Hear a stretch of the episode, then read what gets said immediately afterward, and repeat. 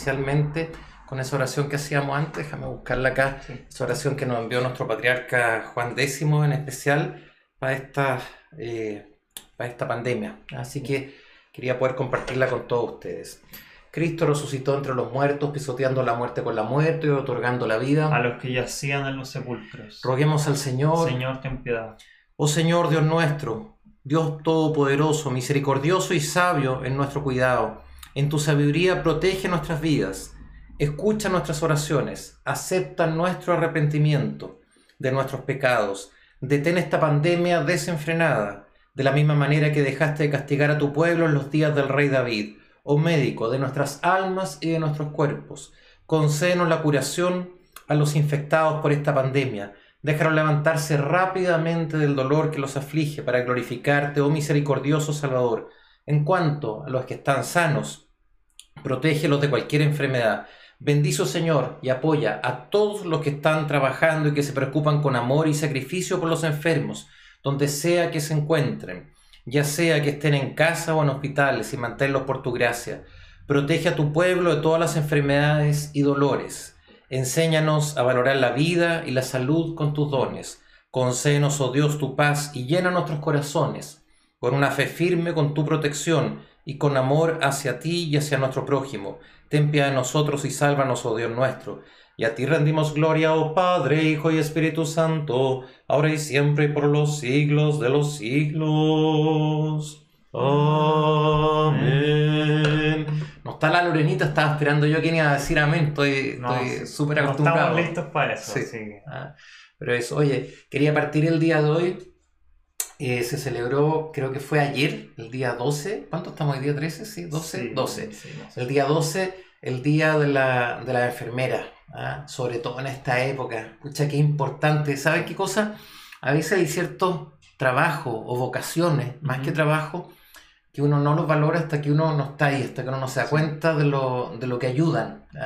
Me ha pasado a mí y a través de mi vocación de servicio quiero, quiero un poco darle gracias a Dios a todas las personas que pueden trabajar en lo que, lo que les gusta hacer. A mí me toca visitar mucho diferentes personas en hospitales o en clínicas. Y uno ve esa labor silenciosa de la enfermera. Porque el doctor llega, no quiero despreciar a ningún doctor, no se me enojen, sobre todo en estos tiempos. Llega el doctor, da como una instrucción, hay que hacer esto, lo otro. ¿ah? Pero hay enfermeras pero la, que, pero la que está ahí todo el rato cumpliendo esa labor como de una, como de una madre así, así abnegada, esa justamente es la, la, enfermera. Sobre todo en estos tiempos, yo conozco muchas enfermeras que yo sé que le ha tocado atender a personas que están con, con COVID o antes de eso con otras cosas que son así altamente contagiosas. Y ahí están muchas de ellas que son mamás, muchas de ellas que son personas muy, eh, muy jovencitas. ¿ah?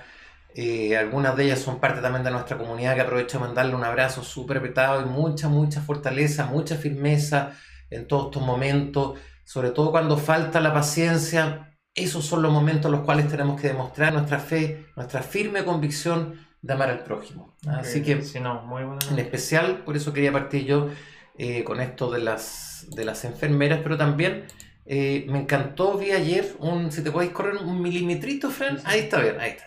Eh, vi ayer este, este, este dibujo, fue puesto en una clínica, creo que fue en Alemania o en Estados Unidos, me encantó, ah, no más o menos, me, me, me encantó. Eh, y sale un niñito jugando con una enfermera como que ella fuera el verdadero héroe. Y si se dan cuenta en el, en el, tarrito que está ahí, ahí está Batman y ahí parece que está Spider-Man. ¿ah?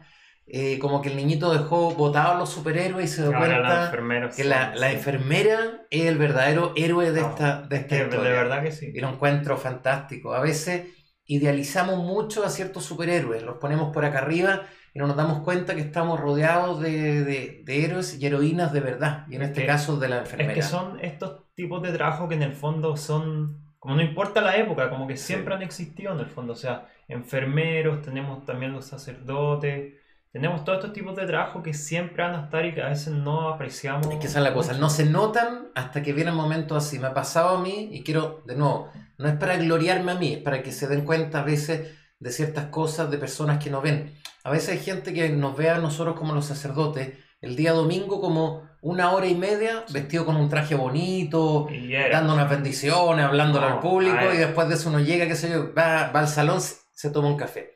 Y de repente ha pasado gente que, sé, que tienen familiares que están enfermos y uno los va a ver y después eso la persona fallece y son las 3, 4 de la mañana y estamos con ellos acompañándolo y hacemos después de eso, qué sé yo, de repente estamos haciendo mucho a las 3, 4 de la mañana tenés que estar haciendo un responso en la iglesia. Yo lo encuentro precioso, pero el punto es, esa parte no la vemos. Y en, y en ese reflejo quiero hacer el reflejo de la enfermera.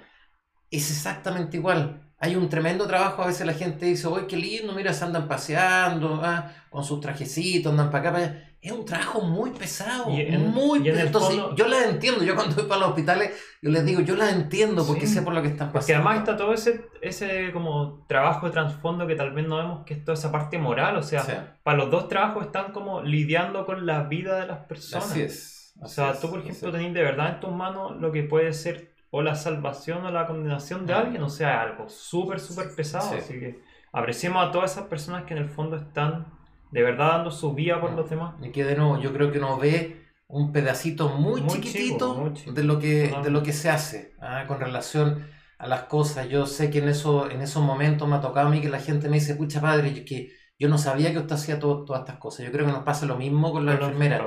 No sabíamos todo lo que hacían, lo importante que eran, hasta que uno le toca. Cuando uno está en una clínica, en un hospital, cuando uno le toca tener que, ser de nuevo en esos momentos así eh, eh, socorrido, atendido, pucha, uno ve a una enfermera es como, ah, hay como mucha tranquilidad en el corazón. Así que a través de este saludo enorme y grande para todas las enfermeras en general en todo el mundo, en especial todas las que son parte de nuestra, de nuestra comunidad. ¿ah? Para las más jovencitas hay, hay, hay dos que son más jovencitas no es que las otras no, no se me enojen, por eso no quiero decir nombre.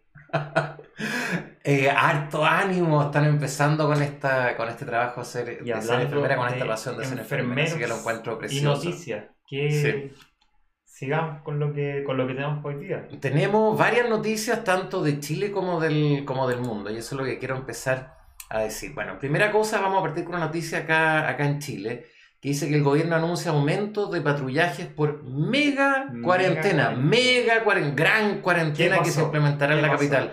El día de hoy, 2.600 y tantos contagiados nuevos por el, por el COVID-19. Entonces, Un salto enorme. Sí, entonces nos aceptan solo una, una, una, cuarentena como estábamos antes, va a ser así toda la ciudad, una cosa que yo creo que no habíamos visto nunca y no sé si vamos a volver a, a ver de nuevo una cosa así. Es que no se cachó el mensaje. Como que... ¿Sabes lo que pasa? Lo, lo conversamos en el programa del otro día. Eso cuando le decían a la gente, oye, quédense en las casas, si no tienen nada que hacer, no salgan. ¿ah? No, aquí la gente como que parece que... Y mucha, y mucha. Habíamos visto algunas... ahora estamos todos en cuarentena y bueno, vamos a tener que ver obviamente cómo hacemos para la liturgia y todas las cosas, pero... Vamos a seguir adelante. vamos, a vamos, a estar... Si estuvimos antes, durante toda la, la... Ahora vamos a estar Quizás con algún otro programa más durante la semana. eso, va, a depender de ustedes. Ustedes saben que tenemos una liturgia el día domingo. Tenemos programa de las clases el día lunes. Tenemos programa como este el día miércoles y el día viernes. ¿ah? Entonces va a depender de ustedes después si durante la, cuarentena, dependiendo cuánto tiempo dure, quizás hagamos alguna oración más los otros días, alguna otra cosa así. Depende de lo que ustedes necesiten. Pero vamos a estar acá, sí. Voy a estar acá en la casa con el Frank, con la Lore, con todo. Así que si necesitan de verdad que es cierto que podamos estar haciendo mayor oración algún día, vamos, vamos a estar. Estamos sinceramente para eso. Oye, de esta noticia lo que quería rescatar, o sea, quería rescatar dos, tres, decir dos, dos, tres cositas. Primero, eh, se está viendo en todo el mundo, ¿por qué puse esta noticia primero? Porque se está viendo en todo el mundo eh, que para poder controlar a toda, la, a toda la población va a haber una cantidad de, de fuerzas armadas, de militares en las calles, no tan solo acá, acá estamos hablando a nivel mundial. ¿ah? Entonces hay ciertas personas que dicen, ojo, ¿qué está pasando en el mundo? Que en el fondo se van a militarizar las principales ciudades. Se va a militarizar Europa, por ejemplo, se está militarizando entera. Ya estaba bien militarizada desde antes. Los que han tenido la, la, bendición de poder viajar a otras partes, eh, a mí me extrañó muchísimo, muchos años atrás, cuando no había ni pandemia ni nada, tú que fuiste a Francia el año, el no, si pasan militares con metralleta y todo. Sí, sí, sí. sin pandemia, Nueva York, o sea, Nueva York también. Nueva York igual. Ah, en, eh, eh, en, Roma me extrañó muchísimo a mí, unos tres años atrás, pero militares con tanquetas, ah, al lado del Vaticano. Eh, o sea, esto siempre fue más o menos normal en otras partes. Quizás acá teníamos todo el tema ah, por los militares y todo eso un poco más. pero vamos a volver a estar en un tiempo en el cual vamos a estar con militares, no tan solo acá, vamos a tener que acostumbrarnos a ver fuerzas armadas en todas partes. Hay personas que les gusta, otros que no les gusta, pero la verdad que es cierto cuando la gente no entiende, y eso es lo que estábamos viendo ahora, no hay como una especie de sentido común muchas veces las personas. Tenemos que, o funcionamos a veces a través de la fuerza, desgraciadamente. Así es nuestra naturaleza humana caída. Si no es, si no es así, a veces no funcionamos como, como los niños. Como ya de nuevo, como que se está poniendo el control en todo el mundo nuevamente, porque estamos viendo una era de como mucha revolución, eh, mucha manifestación, no en Chile, en todo el mundo. O sea, estaban, no sé, pues empezó en China con las mismas manifestaciones, después en el Líbano, había mucho en Chile en Estados Unidos, entonces se estaba manifestando mucho, mucho. Hay un cambio en el mundo y esta época ahora nos vamos a acordar después. Esta va a ser una época que va a ser estudiada después. Sí, ¿ah? Tú cuando seas viejito, Dios mediante que seas viejito, tus nietos te van a decir, así como les preguntaban, no sé, a las personas que vivieron la Segunda Guerra Mundial, oye, ¿cómo fue? Les van a preguntar, sí. ¿ah? qué sé yo, en 40 años más. Oye, Tata Fran, te van a decir, ¿cómo fue? ¿Cómo era esta época? ¿Cómo era, qué sé yo, lo de la... ¿ah? Lo de las cuarentenas, lo de las clases online, lo de las cosas así, la a poder contar de estos programas que hicimos, quizás para estar grabados todavía ellos, ya voy a estar remuerto. No, no, no, estar cuidando. ¿Ah? no, pero uno no sabe. Oye, aprovecho a saludar a la, a la Carolina Guzmán, ella, ella trabaja en el sistema de salud y enfermera, así que también... Bueno, yo creo que como el sistema político en el fondo que tengamos, ya sea muy autoritario o muy liberal, como sea, como que igual hay que entender que nosotros somos cristianos y lo que haré creer el cristiano siempre hacer lo mismo. Sí.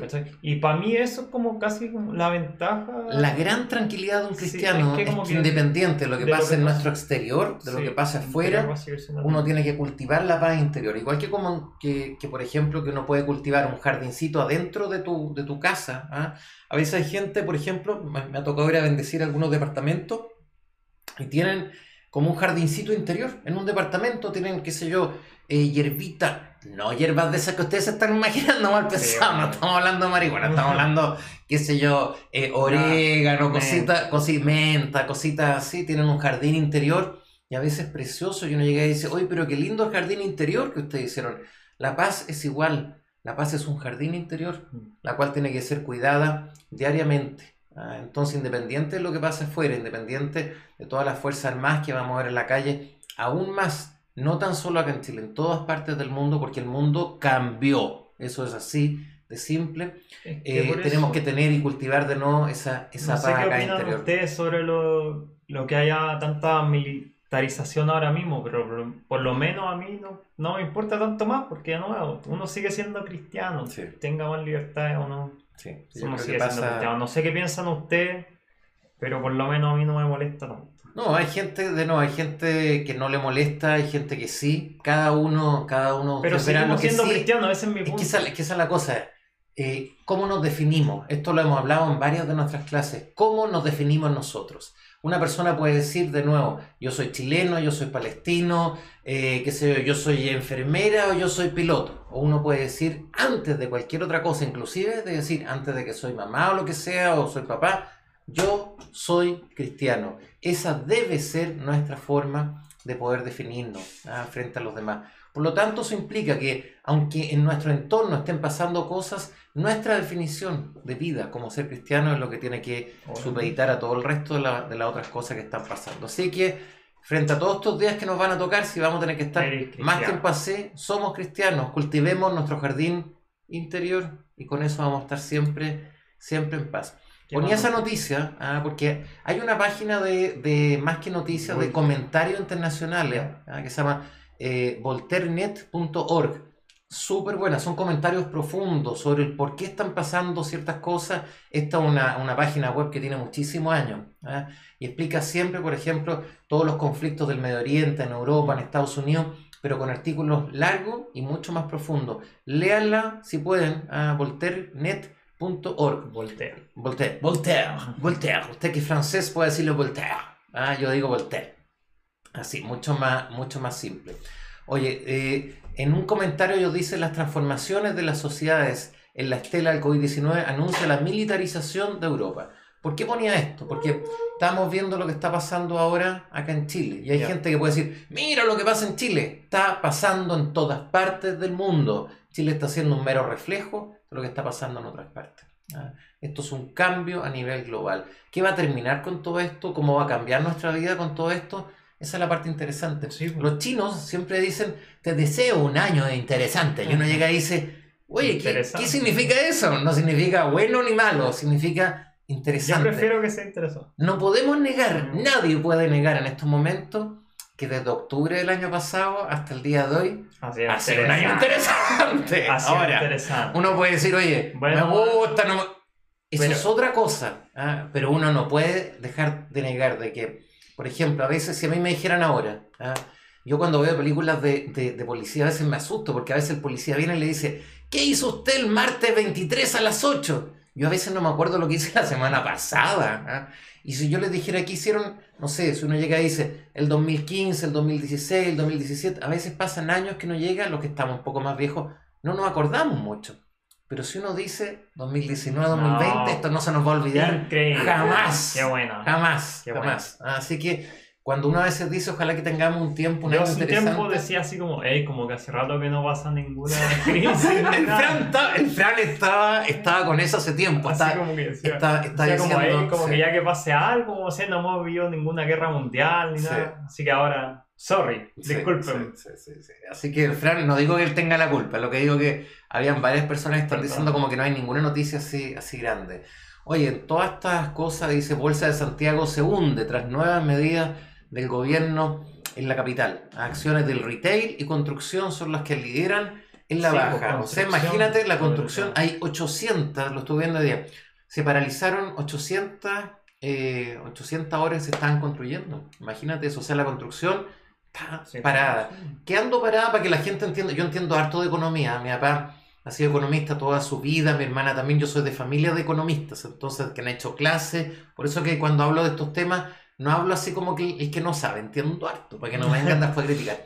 Cuando se queda parada la construcción, se queda parado todo. todo, todo. La construcción es el gran motor de que un país funcione. Pero Cuando uno va a un país y tú ves que no hay construcción, está fregado. Pero porque si no hay construcción, es que si no hay construcción... ¿Cuál es el ciclo que funciona para la construcción? La construcción, ¿qué es lo que pasa? Si tú tienes baja expectativa o mala expectativa, tú no vayas a arriesgarte, tú no vayas a construir. Tú construyes un edificio pensando que vas a vender los departamentos, la oficina, lo que sea. Si tú piensas que lo que viene para el futuro es malo, tú no inviertes. Mm. Y al no haber inversión, sobre todo en construcción, se queda todo parado. ¿Por qué la construcción es tan importante? Construiste un edificio de partida toda la mano de obra, tremenda, para poder hacer un edificio. Todas las cosas que lleva un edificio. Después cada una de esas de esas familias, de esas personas que están ahí, tienen que comprar todo. Pues el edificio está, imagínate, desde una cama, qué sé yo, tenéis que comprar las cosas para la cocina. Entonces, la construcción es el gran motor. Y en estos momentos, las grandes obras de construcción en todo nuestro país se van a tener que quedar así súper paradas hasta que esta cuestión después de eso pueda, pueda seguir. Habíamos tenido como un respiro, pensamos que esto ya iba a pasar. Y había mucha gente que decía, no, aquí viene después viene esta segunda ola. Pero igual. Iba a ser así. Pero el tema de que ahora todo sea online no ayuda un poco al, a la economía. Hay un cambio, se mantienen ciertas cosas con eso, pero hay mucho negocio mediano y pequeño, los cuales van a reventar con todo esto. Entonces, ahí es cuando uno dice también, o, o, muchísima gente que no van a perder sus negocios, pero van a quedar con un nivel de endeudamiento que va a ser muy fuerte. ¿Qué es lo que es la deuda, Fra? Para entenderlo así es que tú tienes cierto nivel, va a sonar feo, yo soy también, está obligado a bancos, entonces no se enojen mis amigos banqueros.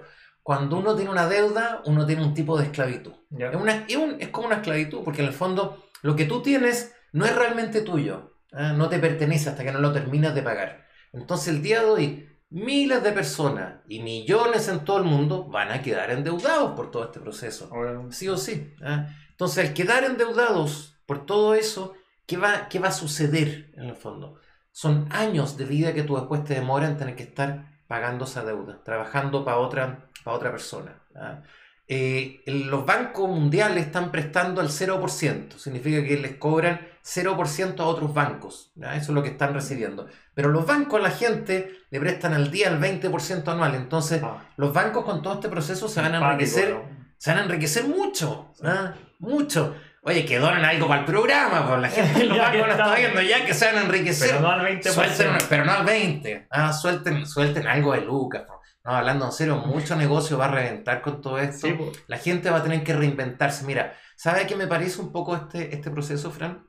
Aquí mismo dicen que se parece a la crisis del 82, ¿no? dice Eduardo. En el fondo, que a julio deberíamos llegar a una tasa de desempleo de 18% y una Es que yo creo que va, a ser, que va a ser peor, pero vamos a terminar después con algo mejor. Aquí voy yo con eso, mira. Eh, cuando aparecieron, por ejemplo, los primeros autos, ya los Ford en Estados Unidos, toda la gente que se dedicaba, por ejemplo, a ponerle herradura, eh, herradura a los caballos, para los carros que se ocupaban antes, que eran, que eran las carretas, que eran a caballo, o se reinventaron y fueron capaces, por ejemplo, por eso llegó lo de, la de arreglar neumáticos y decir, ¿sabes qué más?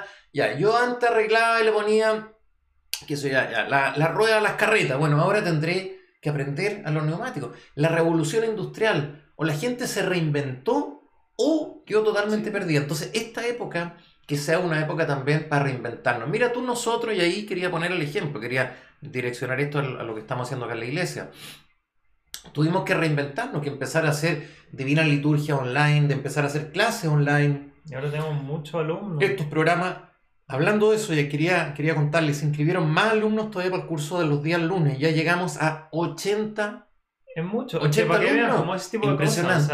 hay que reinventarse. Hay que reinventarse. Yo creo que en estos tiempos de no hay que pedirle a Dios que nos ilumine para que tengamos más creatividad, mayores redes. Yo siempre le decía a toda la gente en la vida comunitaria, ¿ah? unirnos lo uno a lo otro, ayudarnos lo uno a lo otro. Llegó el momento, ya no hay, no hay más, no hay más. Después de esto, ya no hay más. ¿ah? Nosotros inclusive con algunos vecinos, no es que estuviéramos distanciados, que quizás no nos saludamos mucho, el día de hoy, oye, compartimos la comida, nos trajo una torta, nosotros le llevamos comida a él. No, ¿ah? o sea, llegó un momento en el cual toda la humanidad ha tenido que replantearse ciertas cosas, volver a valorar ciertas cosas Estábamos de repente hablando el año pasado, ¿a qué equipo se va Alexi? Lo escuché 200 mil veces, me tenía reventado la cabeza. ¿ah? El día de hoy. Estamos hablando la vida escuchando, Mira, escuchábamos, ¿a qué equipo se va Alexi? El próximo, qué sé yo, concierto del reggaetonero, no sé cuánto. Puras tonterías. Mm. Veníamos escuchando puras tonterías hace tiempo. De repente el mundo, como que dijo, ¿sabes qué más? Me chateé, me cabrié. ¿Ah? Y ahora hay que empezar a hablar cosas un poquito más profundas. ya está. Sí, no, por favor. Así que son cosas que, de nuevo, que uno tiene que, seguir adelante. Bolsonaro, acorralado por la investigación del Supremo y la gestión del coronavirus. En Brasil, un desastre está pasando. Porque ahí se dijo como que no, que cada uno haga lo que quiera, así, no pasa nada. Es súper desordenado en el fondo. es un país medio desordenado. no, pero que tienen o sea, ya no es como voy a decir los brasileños, pero es que tienen el tema de las favelas, en verdad que yo creo que para este caso es muy difícil de controlar. O sea, ¿cómo controlar todas las favelas, todas esas zonas? Porque en Brasil hay mucha, mucha pobreza. Hay mucha pobreza. En casas muy, muy precarias. Y son mucha gente, aparte de eso. Pero aparte de eso, con un presidente que para bien o para mal, eh, llegó y dijo, no, como que aquí no va a pasar nada. ¿ah? Como que la gente haga, haga, lo que sea y que pase lo, lo, que pase y todo eso. En México les pasó más o menos lo mismo. En México, cuando acá estábamos ya en cuarentena, en México, el presidente lo han visto hablar a todo esto. Yo nunca he visto un presidente que habla como una tortuguita. Yo les digo, yo pienso en serio, si uno no pensara que el presidente uno llega y dice, este tipo tiene algún problema mental. En serio, vean los discursos de, de eh, de AMLO. La verdad que es cierto, impresionante. Bueno, en México igual le decía a la gente, salgan a comer, no se preocupen, vayan por unos tacos. Y de ahora el día de hoy está un desastre también en México.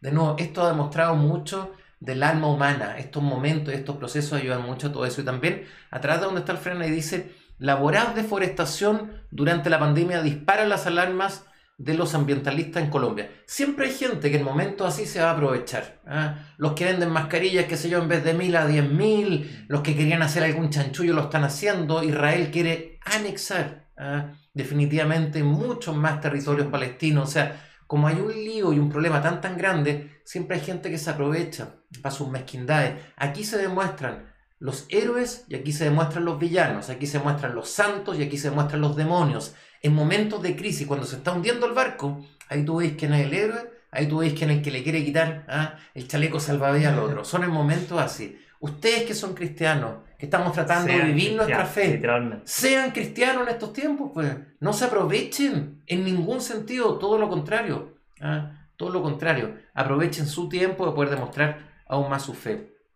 En Perú llegó al tope, presidente Vizcarra asegura que su país alcanzó el pic de casos con 76.000 infectados y que ahora comienza el descenso lento. Eso es lo que cree está como tercero o cuarto en casos nuevos. Sí, no, no, fue en, en, en, Perú. Si acá tuvimos 2.600, allá tuvieron 4.800 casos en un, en un día. No, yo ah, no creo que ahora comience el descenso lento. Esto está desatado en todos nuestros países. Eh, Lo raro de esto, ¿eh? se han fijado en África que casi no hay casos, entonces uno dice, a ver, o no cachan ni una y no están tomando ningún control. Y creo que se siempre se ha muerto y siempre se ha muerto como, como igual de cualquier otra cosa. ¿ah? o todavía como que no ha llegado. Hay otras personas que dicen que, eh, que por un tema más racial, que tienen como una defensa distinta frente a esto.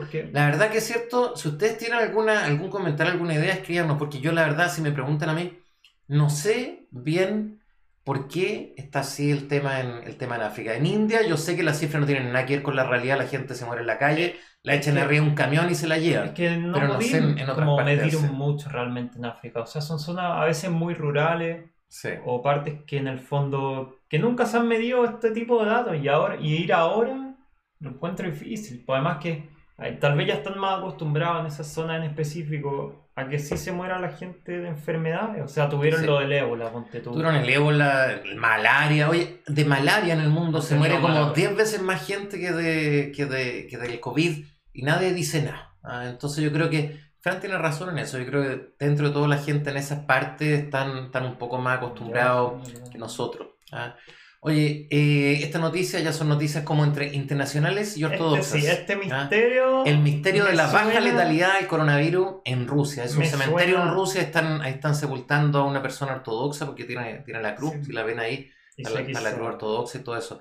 Eh, es raro. Ahora, si bien Rusia, mucho antes que cualquier otro país, cerró sus fronteras a los chinos y a toda la, y a toda la gente así eh, tuvieron en un solo día, más del día de hoy, tuvieron más de 11.000 personas infectadas. Lo que pasa es que Rusia es un país que físicamente es muy grande. Es eso también. El país más grande del mundo.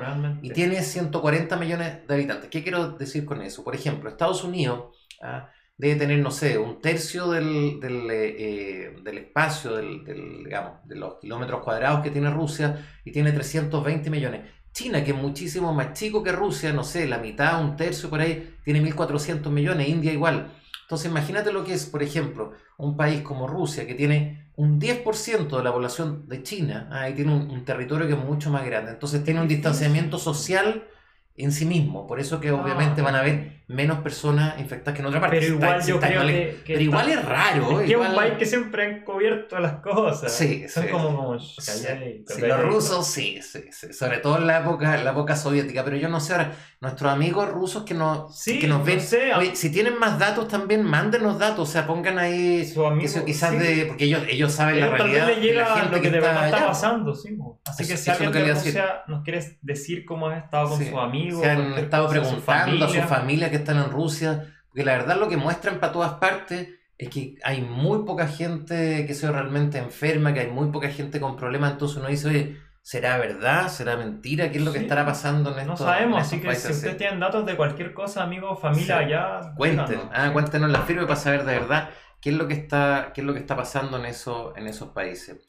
Oye, esto salió en la CNN hoy día me dejó impresionado. Un pastor de, Nueva York eh, dice que en su parroquia ya ha perdido 44 personas por coronavirus. No es que se le fueron, se, se murieron. Eso es lo que 44, 44 personas, es mucho, mucho. Hay ciertas zonas, hay ciertas zonas en Nueva York que de verdad que es cierto, esto ha sido, pero Nueva York, pucha, es como, está casi hecho para que se expanda una enfermedad. O sea, muy insalubre. Nosotros estuvimos en julio del año pasado. por ah, suerte, ¿no? Eh, ya ustedes saben, el año pasado yo estaba, estábamos celebrando los 20 años que salimos del seminario, así que aprovechamos de ir a visitar el seminario nuestro que queda en la, en la, en la zona de Nueva York y aprovechamos de estar allá con los niños. Una de las cosas que le asombró mucho a los niños es la cantidad de personas que viven en la calle, ¿ah? de, estos, homeless, pero mucho en Nueva York, pero cuenta un poco Es que por eso, es que las tienen todas para, no, para, mm. para que haya una pandemia y se expanda. Tienen homeless, o sea, vagabundos en todas partes. Mucho, mucho, Además de ser mucho. El nivel de, de inmigrantes, o sea, es enorme. Todo el rato, gente que, viene viaja de todas, partes del mundo. O sea, uno ve, le dicen el melting pot del mundo, que es como la olla donde se mezcla como todas las culturas. Todas las razas, las culturas, los viajes. gente de todas partes. Es un lugar súper, eh, a veces muy, muy insalubre. O sea, no sé, pues todo el tema de las ratas, los metros. Uno no cree eso, uno, como que uno tiene como otra imagen de Nueva York. Yo viví muchos años allá, entonces sabía, pero para la gente que no ha ido. Chinatown también, está toda esa parte que es muy son zonas muy sucias. No estamos hablando nada contra los chinos, porque después no, nos vayan a, a chino y nada, pero es una, igual que en muchas otras partes del mundo, una parte que está muy sucia. Así como que se dan y todas se mueven mucho las comidas. Y todo se reparte. Se dan un poco como todas las condiciones casi, casi ideales para que pasen a cosas. A Nueva York le tocó feo por lo que podemos ver. Sí, así que, de nuevo, yo creo que sobre todo para toda nuestra gente que está allá de la, de la iglesia ortodoxa, tengo mucha gente conocida allá en diferentes iglesias ortodoxas en Nueva York. Para todo ello, oraciones, abrazos, cuídense. Eh, no se tomaron, yo creo, muchas de estas cosas en, en, eh, en serio. ¿ah? Me están pidiendo oración en forma especial por Esmerildo Rojo que está agonizando por el, por el COVID. ¿ah? A él que Dios le dé fortaleza, a él, a su familia, se toca que tenga que pasar de este mundo al reino celestial, que sea en forma tranquila y, y, pacífica. ¿ah? También una, una, tía de mi, de mi cuñado, de, de, de, Patricio, también falleció ayer. De, sí, sí, sí, de, de, COVID. Esto es harta gente. ¿eh? Yo creo que los datos nunca son tan reales como lo que uno está escuchando. No digo que se están falseando todas las cifras, lo que digo es que los datos reales hay que tratar de llevar siempre que ustedes escuchen números. Recuerden que atrás de eso son, son personas. ¿ah? ¿Por qué digo eso? Stalin decía como que un muerto es una tragedia, pero mil es una estadística. Uno de repente mira en, esto, en estas como computadores o en estas páginas que están llevando las cifras y uno llega y dice, mira, en Estados Unidos que se ve 85 mil muertos, mira, 4 millones de... Son personas, son seres humanos. Es que sí, es que es el duele cuando uno lo escucha. En general cuando hablan eh, de las manifestaciones o de cualquier movimiento social en verdad en el mundo, que es mucho más peligroso matar a una sola persona que matar a, mil mm. o a cien. Porque al final esa persona se va a convertir como en, un mal. símbolo. Como en el ah, santo del movimiento, ¿cachai? Entonces, al final, como que lo ponemos en números cuando son 100. Claro, cuando uno llega y, y ya. Cuando es uno, ahí. Ya como que les da un poco lo mismo. Yo lo veo también, no quiero meter de nuevo el tema Palestina, pero ustedes saben que lo llevo en la sangre. Y aparte están sucediendo cosas atroces el día de hoy en Palestina, lo decíamos el otro día, que nos están dejando pasar a muchas zonas ni medicamentos, ni ventiladores, siendo que están. O sea, hay países que le regalaron diferentes insumos a hospitales palestinos y no lo están dejando entrar. ¿ya? Recordemos siempre que la ex embajadora de Palestina en Chile es la actual ministra de Salud en Palestina. Entonces ah. tenemos esta información así de, de, primera fuente de la, de la situación de no dramática en la cual se puede, se puede convertir todo esto. Todavía el, número de contagiados es bajo en, en, en, Palestina, pero en ciertos lugares como en cárceles palestinas que ahí meten preso a cualquiera, incluido niños y todo eso, están los índices bastante altos, así que de nuevo... Aquí la Karina dice que en Rusia terminaron la cuarentena desde ayer. Mi papá salió a trabajar desde el martes después de una cuarentena de más de un mes. Y al segundo día laboral ya detectaron a un contagiado y otros con sospecha, pero aún seguirán trabajando. Y la Sofía nos dice también, en Rusia lamentablemente demoraron mucho en establecer la cuarentena. Así que vemos que igual están como con cuarentena fuerte y todo como se debe. Sí, sí, que es lo que se debe. Ahora, igual son países, yo creo que Rusia o países así, cuando uno lo mira, son, países mucho más disciplinados.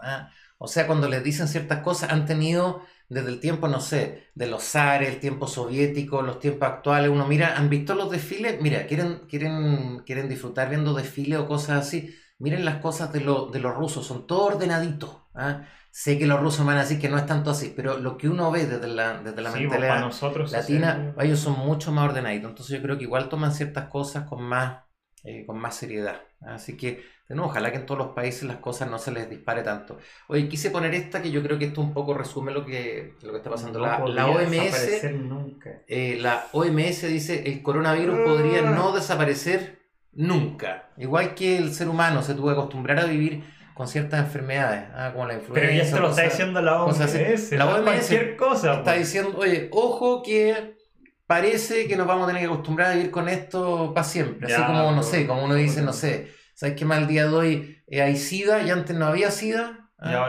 Cuando yo era chico no existía el SIDA, no había, ¿eh? para que no me digan, pero ¿cómo? Quizás los más jóvenes no saben eso. El SIDA apareció como en los años 80, antes de eso no, no existía SIDA. Y en esos tiempos yo me acuerdo que la gente dijo, oye, nos vamos a tener que acostumbrar a vivir con esto que es una nueva realidad. Y uno decía, no, pues esto como que se va a pasar. Mm. Y ahí estamos.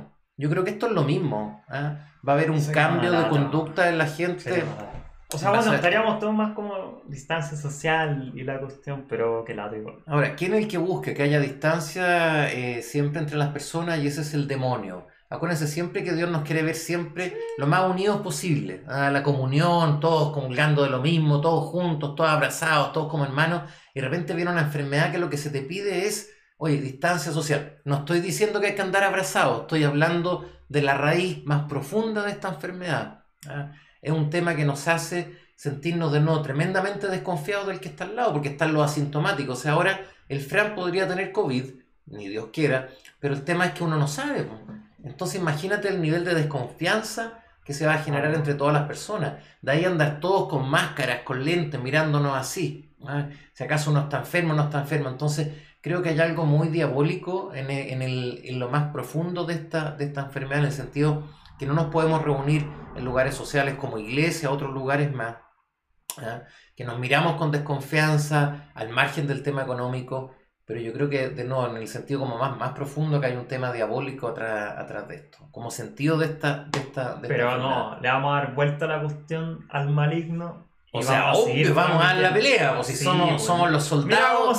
somos los soldados. Nosotros aquí la, la dimos vuelta. Pero sí, mira cómo se la dimos vuelta. Estamos cazando gente en muchos países.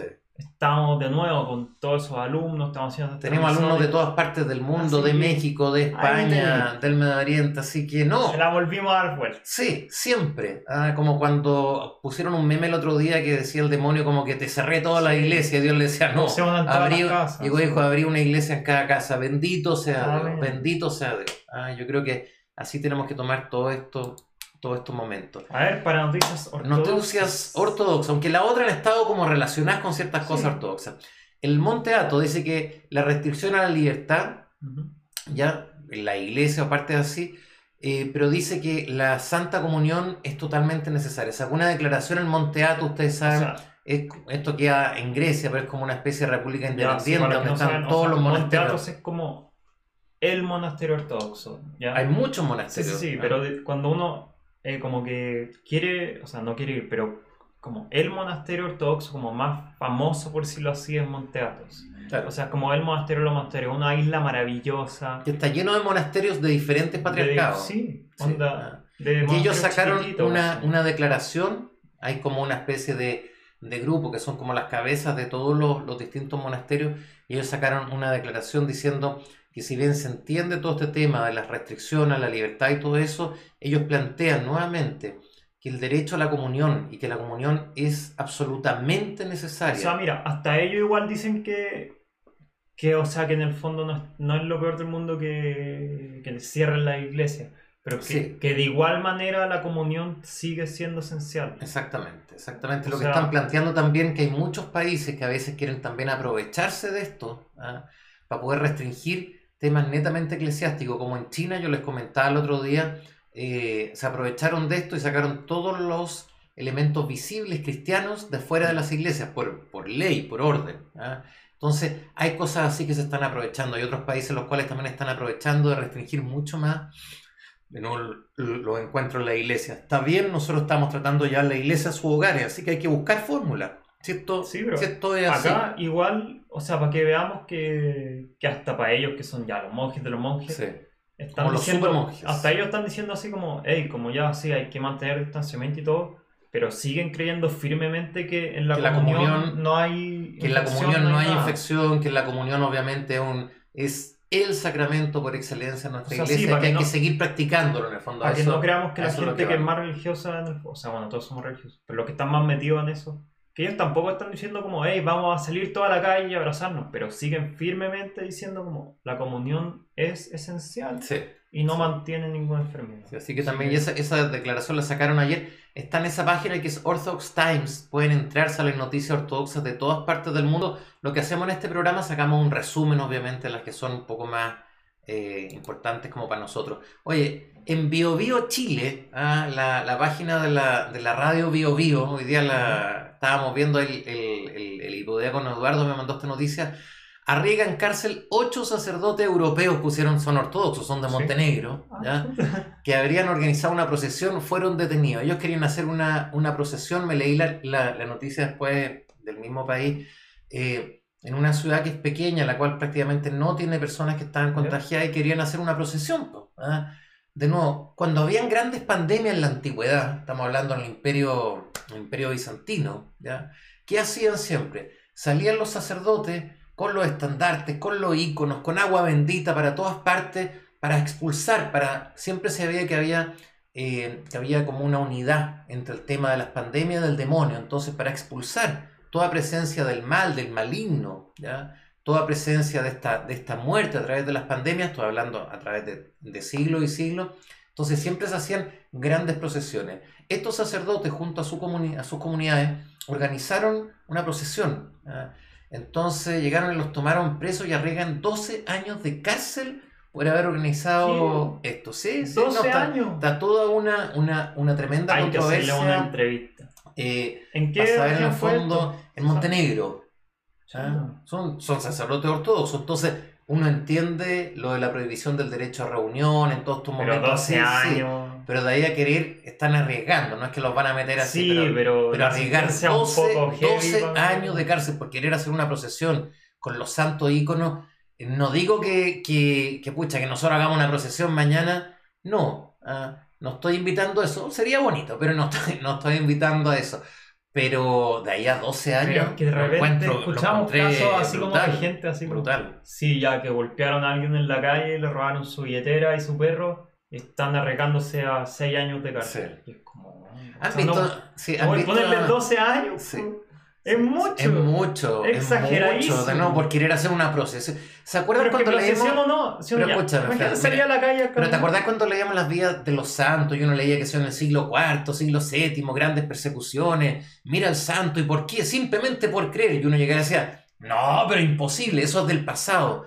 Mira tú, el día de hoy, 2020, sacerdotes ortodoxos arriesgan 12 años de prisión por haber organizado una procesión con íconos, con estandarte, en un lugar en el cual ni siquiera habían... habían Esto lo voy a leer como una historia del año 400. Exactamente, exactamente, exactamente, exactamente. Ah, son cosas que uno se da cuenta de nuevo. Que no cambian. que no cambian, que la, que la persecución eh, contra la iglesia sigue, sigue siendo igual. No digo, de nuevo, que vamos a salir mañana a hacer una, una procesión, no. No sabemos, no sabemos. ¿Saben qué cosa? Es que en serio, yo entiendo, y acá quería, quería reflexionar junto con ustedes que ven, este programa.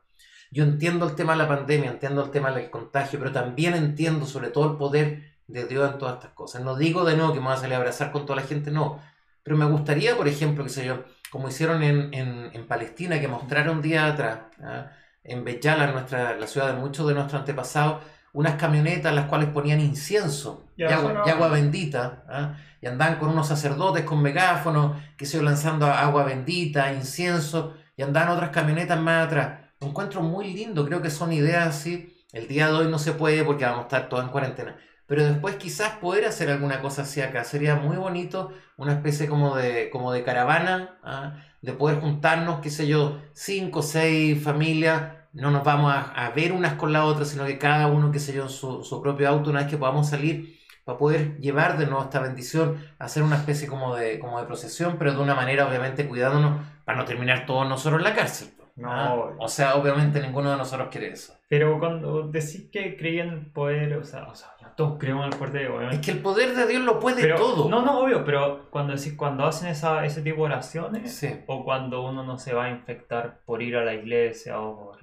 No, yo creo sinceramente no es que uno no se va a infectar, uno se puede infectar. El tema es, de nuevo, creemos que el poder de Dios es más grande o más pequeño que el poder de una enfermedad como esta. Ah, no, obvio que es más grande. Eso es, eso es. Entonces, si es más grande. Pero no, no tentar. Primero, sí, es que esa es la cosa, no hay, que, no hay que tentar, nunca, jamás, nunca hay que tentar a Dios con esas cosas. Pero por otro lado también, por ejemplo, me dan ganas de repente ah, de hacer procesiones, de salir de nuevo con esta fe luminosa. Ah, quizás Dios está esperando sobre uno, no sé, estoy hablando muy del corazón no sé de repente qué, qué más puede hacer uno, ¿ah? pero nos dan de repente muchas ganas. Creo que como primera medida, como les decía recién, poder hacer como una mini caravana de poder llevar este poder de Dios a diferentes partes sin, sin que sea una cosa tan, tan de tener que estar como caminando juntos para no hacer ninguna cosa que atente ningún tipo de, ley o normativa. Esa línea entre hacer como actos valerosos de cristianismo y no tentar a Dios igual es, un, es fina, una es delgada, es delgada y estamos ahora en tiempos como de, como de prueba. Eso es lo que les decía yo, un poco uno no sabe bien qué más puede En Turquía, por ejemplo, eh, nos dice el Michel Farbe que están hostigando a los cristianos también en Turquía. O sea, esto es una cuestión que está dando en todo el mundo. El otro día leímos una noticia que querían en Turquía aprovecharse de este momento para, transformar a Hagia Sofía, que había sido, fue una iglesia ortodoxa, después fue, una, fue una mezquita, ahora un museo y querían volver a hacer la mezquita, querían aprovechar este tiempo como que pase así, ah, que pase piola, como dicen, como que no, si no se, no se va a notar mucho. Van a haber muchos países que van a tratar de hacer muchas cosas, ¿Sí? así que sí, ¿no? harto ojo con todas esas nos preguntan también si, eh, si existe como una comunión espiritual o un rezo al no poder comulgar. Según yo no, o sea, cuerpo y sangre es cuerpo y sangre. Como que no... Está la comunión como tal, sí o sí, sí. Pero también obviamente uno siempre dice esta comunión espiritual en el sentido de comulgar a través de la, de la palabra de Dios, recibir la palabra de Dios como un tesoro en nuestro corazón, sí. Pero eso jamás va a reemplazar realmente el poder supremo del cuerpo y sangre de Cristo. Ahora, existen otros tipos de comunión. Obviamente uno está en comunión de corazón, de espíritu con las demás personas. Hoy día, por ejemplo, que fue el funeral de mi querido profesor que le hizo un homenaje el otro día ah, de Paul Laser, eh, transmitieron el funeral, yo me sentía en comunión ya con el dolor de la familia, estábamos muchos amigos sacerdotes en todas partes del mundo viéndolo, hay una, hay una comunidad y uno se siente como en una comunión espiritual. Pero decir que esa comunión espiritual, o si yo mismo les digo, reciban esta comunión espiritual, que estamos todos unidos en espíritu, sí, existe, pero nunca jamás eso va a reemplazar a la comunión, comunión, al cuerpo y sangre de Cristo, recibido en una comunidad, dado por tu Padre Espiritual quien te conoce y tú conoces a los demás hermanos de tu comunidad. Una cosa puede ser realmente, de nuevo, es como recibir, por ejemplo, el pan bendito las personas que no pueden recibir comunión en la iglesia ortodoxa reciben pan bendito, ¿ya? como una especie como de premio de consuelo. Es un premio de consuelo, ¿ya? pero no hay eh, algo que pueda suplir verdaderamente. ¿Por qué? Porque si uno dice eso, en el fondo después terminamos con el concepto mismo de iglesia, terminamos con el concepto mismo de comunidad, terminamos con el concepto mismo de comunión. O sea, aniquilamos la iglesia si, si, si, no, si pasa una y después otra y otra. Exactamente. Entonces, una cosa jamás puede terminar con la otra. Oye, el día de hoy, ahora ya pasamos a la parte más espiritual. Sí, ah, y siempre más cortita, hicimos hartos harto comentarios ya de, toda la, de todas las otras cosas. Sí. El día de hoy se celebra una fiesta que se llama fiesta de mitad de camino a Pentecostés. El día de hoy, ¿qué es lo que se, se, celebra? Recordemos que eh, la fiesta que viene, la gran fiesta que viene, viene Ascensión primero a los 40 días, después a los 50 días, después de la resurrección, viene la gran fiesta de Pentecostés, el descendimiento del Espíritu Santo. ¿Se imaginan ese día se acaba el COVID? ¡Ay, qué sería bueno! sería como así, como que ¡bien! Pero hay ah, una oración como de, de, como recibir el Espíritu Santo. Pero sí, ese día se hace una tremenda oración que es de rodillas. Ah, para recibir al Espíritu Santo. Sí, pues, sí, pues, sí, pues, sí, pues ese día se hace una oración que es muy bonita ¿ah? y que es todo el rato de rodillas. Y uno dice, el diácono dice, de decir una y otra vez en paz, roguemos al Señor, dice una y otra vez de rodillas, en paz, roguemos al Señor. Ah, ¿ah? Y que acepte nuestras genuflexiones, o sea, nuestras inclinaciones ante Él, que, sean aceptadas. Es que yo no le tomaba la importancia al Espíritu Santo. El Espíritu Santo es... O no entendía bien lo que era, pero es que eso es, o sea, explican que sin Espíritu Santo San Serafín de vale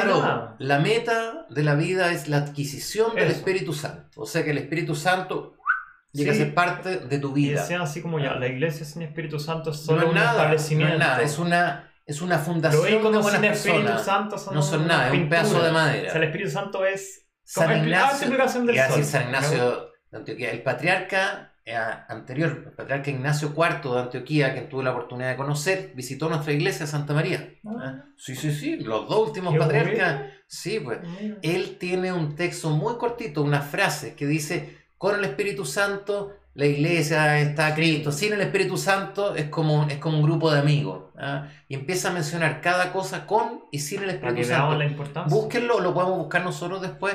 Los podemos mandar quizás en esa, en esa figurita tan linda que tú preparas después. es precioso. La diferencia con y sin el Espíritu Santo. Y el día de hoy lo que celebramos es la mitad del camino desde resurrección y hacia Pentecostés. Hoy día, o sea, hoy día han pasado 25 días desde la resurrección y faltan 25 días para Pentecostés. Pentecostés, desciende el Espíritu Qué bueno, porque mira, estado porque por Dios que lo necesitamos. Porque está, o sea, estaba Ven a mi Espíritu Santo. Lo de los, los capítulos de los apóstoles en el fondo, ¿ya? Y mucha que ni sana el Espíritu Santo. Porque, Mucho. Porque andaban en, en otra. O sea, estaba leyendo así. Y todo el rato se confunden con la enseñanza. Y dicen como los otros se enojaron con ellos. O los otros no entendieron nada. O estaban todos preguntándose.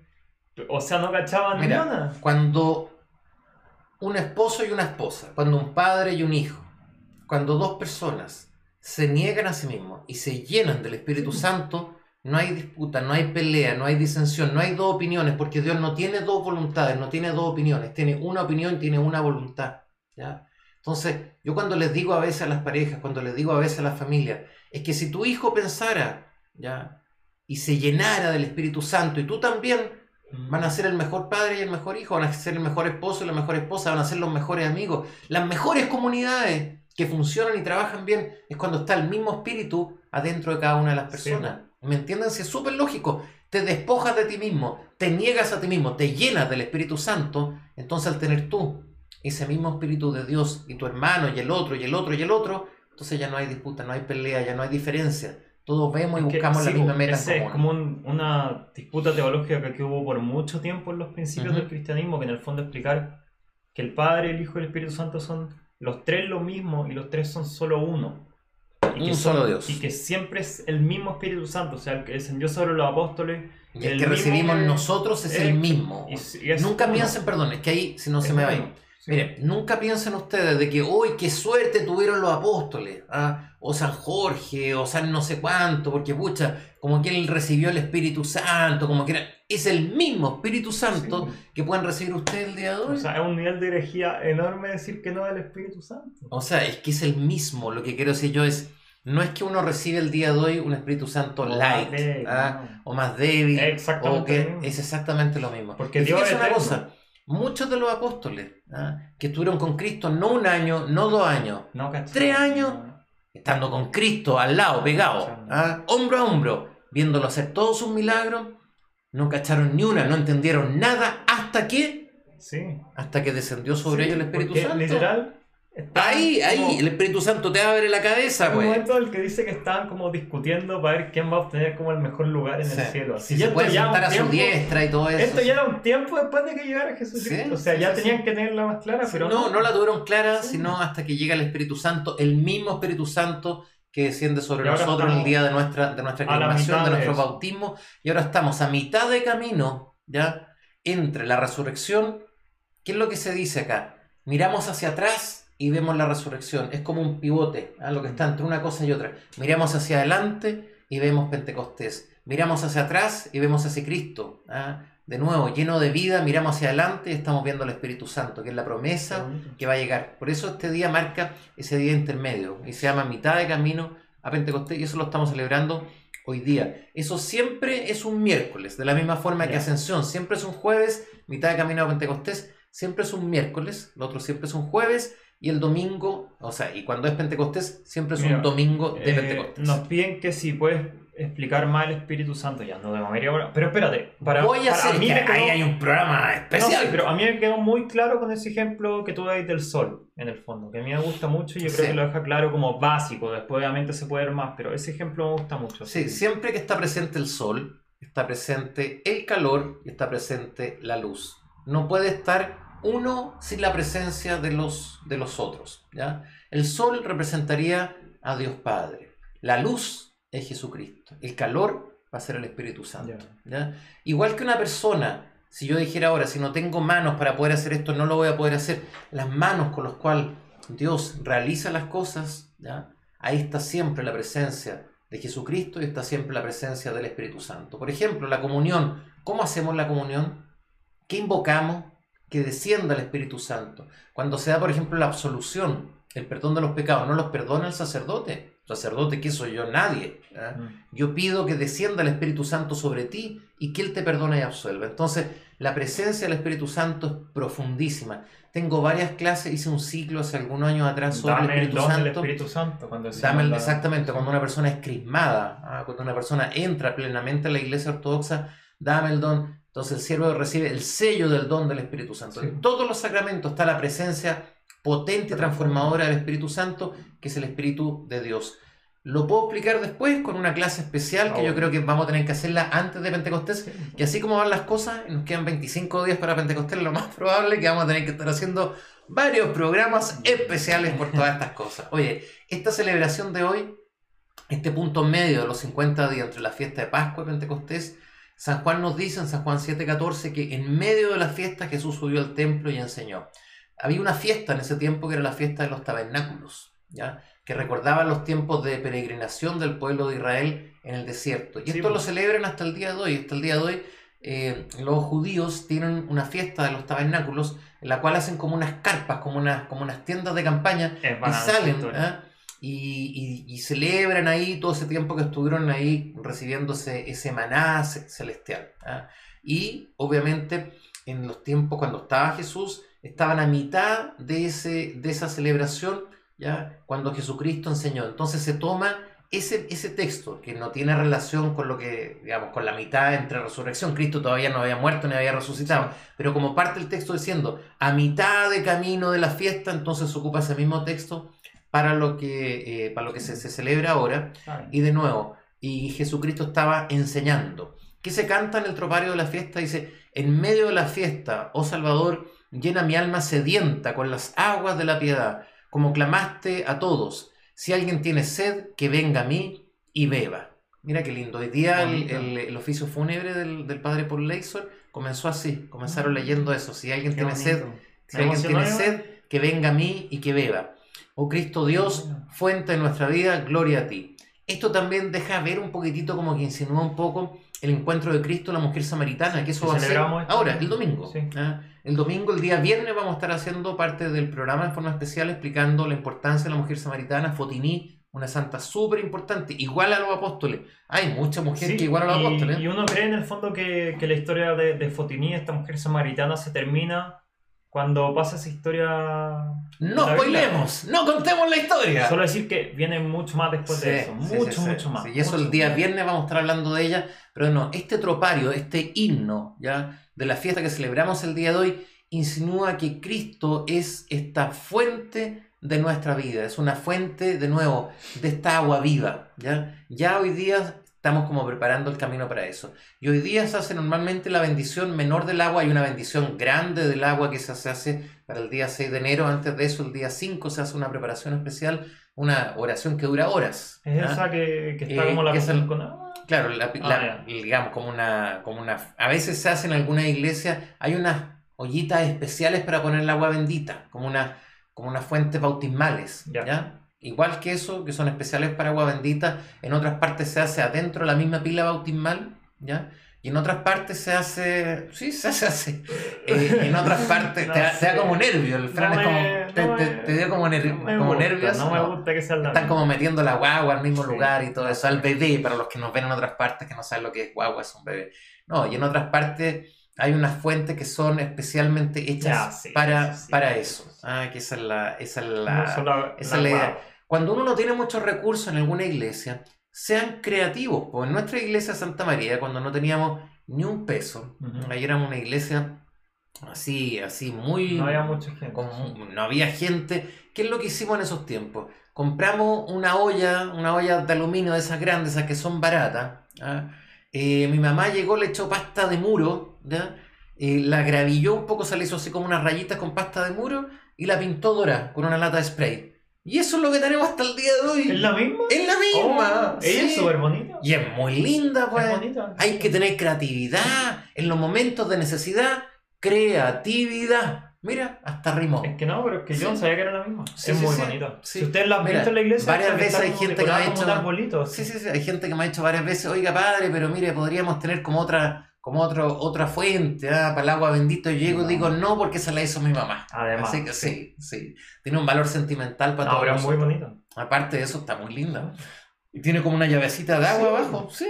Oye, la, ingeniamos súper bien. La ingeniamos muy bien, tiene una llavecita de agua abajo, así que eso se hace para la gran bendición del agua. Mira, todo el dedor, también te impresionado que sea la misma. Sí, sí, sí, se la hicimos hace como 40 años, yo me acuerdo de eso. Yo era chico, pero estábamos metidos en todas las cosas. Hoy, por lo tanto, recordando que Cristo es esta nueva fuente de esta agua viva, se hace la bendición menor del agua que una bendición del agua, pero con una oración un poco más cortita. Me encanta esa foto donde sale un sacerdote ahí dando la bendición del, agua. Y aparte de eso también se hace la bendición de los campos. Recordemos que muchas de estas fiestas, de estas cosas, están pensadas en el hemisferio norte, ¿ah? que están en otra, en otra etapa. Ah, Nosotros acá estamos, estamos en otoño, allá están en primavera. Entonces, en muchos de estos momentos, ¿ah?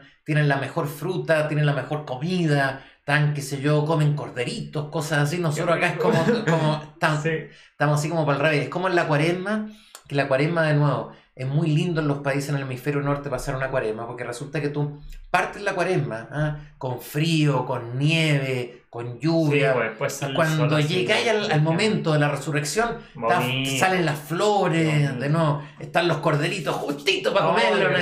En cambio, acá, acá empezamos la cuaresma, estamos en la playa, en vacaciones. ¿ah? En la mitad de un asado, uy, ¿verdad que hoy día empezaba la cuaresma? Cuesta. Por eso en el, en el hemisferio norte, que es donde están... Eh, encajan un poco más las Claro, todas estas cosas, todas estas fiestas encajan un poco más. Ahí se hacen las cosas de nuevo de esa, de esa otra forma. Entonces un día como hoy estamos celebrando de nuevo eso. Oye, les quería recomendar el, eh, en la página web de la iglesia, que la estamos arreglando entera, www.iglesiaortodoxa.cl. Durante muchos años fue la página web en español de la iglesia ortodoxa más visitada en todo el mundo. Y lo hago Después la dejamos un poquitito de lado, empezamos a potenciar más otras cosas y ahora la estamos súper potenciando. Queremos que vuelva a ser la página web ortodoxa. Sigue siendo el mismo link que antes, o sea, si usted busca en Iglesia Ortodoxa, sigue siendo el mismo link, pero está completamente. La estamos arreglando entera. Completamente. Eh, y yo creo que va a quedar súper, súper, súper linda. Y ahí el Fran está poniendo en la página eh, principal todos estos textos así cortitos de los. Esto está en Instagram también y ahí salen todos los días, santo del día, salen oraciones para que también puedan ir para allá. Quería repetir esta que es de San Juan Damasceno, que dice: La envidia es dolor por la buena fortuna de los demás. ¿Hay algo peor que la envidia? a mí cuando me dicen, pero padre, esta persona es tan envidiosa, le digo, déjalo, ya tiene el peor de los castigos. Mm. Sufre por cada cosa buena que le pasa a los demás en vez de alegrarse. Pero esta frase de San Juan Damasceno, gran santo San Juan Damasceno, gran santo, gran santo, lean más de él. Esta otra frase, si las podéis leer tú, Frank, que lees mejor. Sí, mira, San Macario Hipno dice, así como las bendiciones de Dios son indescriptiblemente grandes, su adquisición requiere de mucha dificultad y trabajo emprendidos con esperanza y fe. No estamos hablando de cualquier persona, o sea, San Macario vivió muchos años en el desierto, sabe que es difícil llegar a esta presencia del Espíritu Santo. Pero se puede. Y mira, y San Efraín en el Sirio nos dice, el serafín no pudo tocar el carbón del fuego con los dedos, sino que se lo acercó a la boca de Isaías. Eso sale en Isaías. El serafín no lo sostuvo, Isaías no lo consumió, pero nuestro Señor nos permitió hacer ambas cosas. Me encanta esa. Porque muestra el poder en la comunión. en la comunión. En la comunión. la comunión es si quería explicar la primera frase, el serafín no pudo tocar el carbón como para Tienen que leer Isaías cuando yo hice la clase de la Divina Liturgia y ahí le explicaba la cantidad de veces que se ocupa Isaías. ¿ah? que eh, Isaías tuvo una, tuvo una visión, que venía un ángel y que tomaba con unas tenazas un carbón, ¿ah? y, que, y, que, ese carbón no lo, no lo quemaba. Eh, explicando un poco con una visión anterior, mucho tiempo, muchos siglos antes a Jesucristo, eh, explicando un poco lo que iba a ser la comunión, que siendo algo tan puro no nos consume, ¿me mm. entiendes? Sino que en el fondo nos purifica, nos santifica. Yo creo que de no, son cosas, son frases así cortitas de estos santos que son maravillosas. Mira, también nos dice San Atanasio, esta es de mis favoritas desde que la leí se convirtió en lo que somos para poder hacernos lo que es. Esta frase es fantástica, es no es buena. más poética.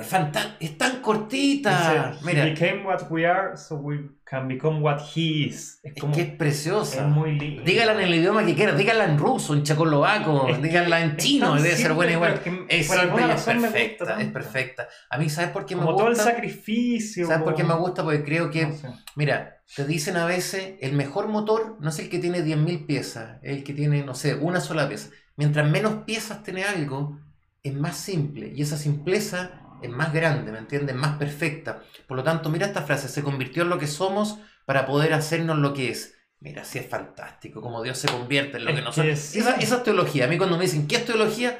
Esa es teología. Me está como dando mucho calofrío, porque en verdad la encuentro muy bonita, porque muestra verdad como todo ese sacrificio enorme que tuvo que hacer eh, Dios en convertirse en humano y solo para que nosotros podamos aspirar a eso. A lo, que, a lo, que, a lo que les. Para llegar a ser uno con él, ¿no? Si eso es fantástico. Léete la otra de San, Antonio el Grande nos dice: Nuestra vida y nuestra muerte están con nuestro prójimo. Si ganamos a nuestro hermano, habremos ganado a Dios. Pero si escandalizamos a nuestro hermano, habremos pecado contra Cristo. Mira, fuerte. Sí, ¿eh? de nuevo, eh, eso que decíamos el otro día, que, que en todos está Cristo. O sea, si estamos peleados con alguien, estamos peleados con Cristo. Si nos enojamos con alguien, lo mismo. Si rechazamos a alguien en la calle, estamos rechazando a Cristo.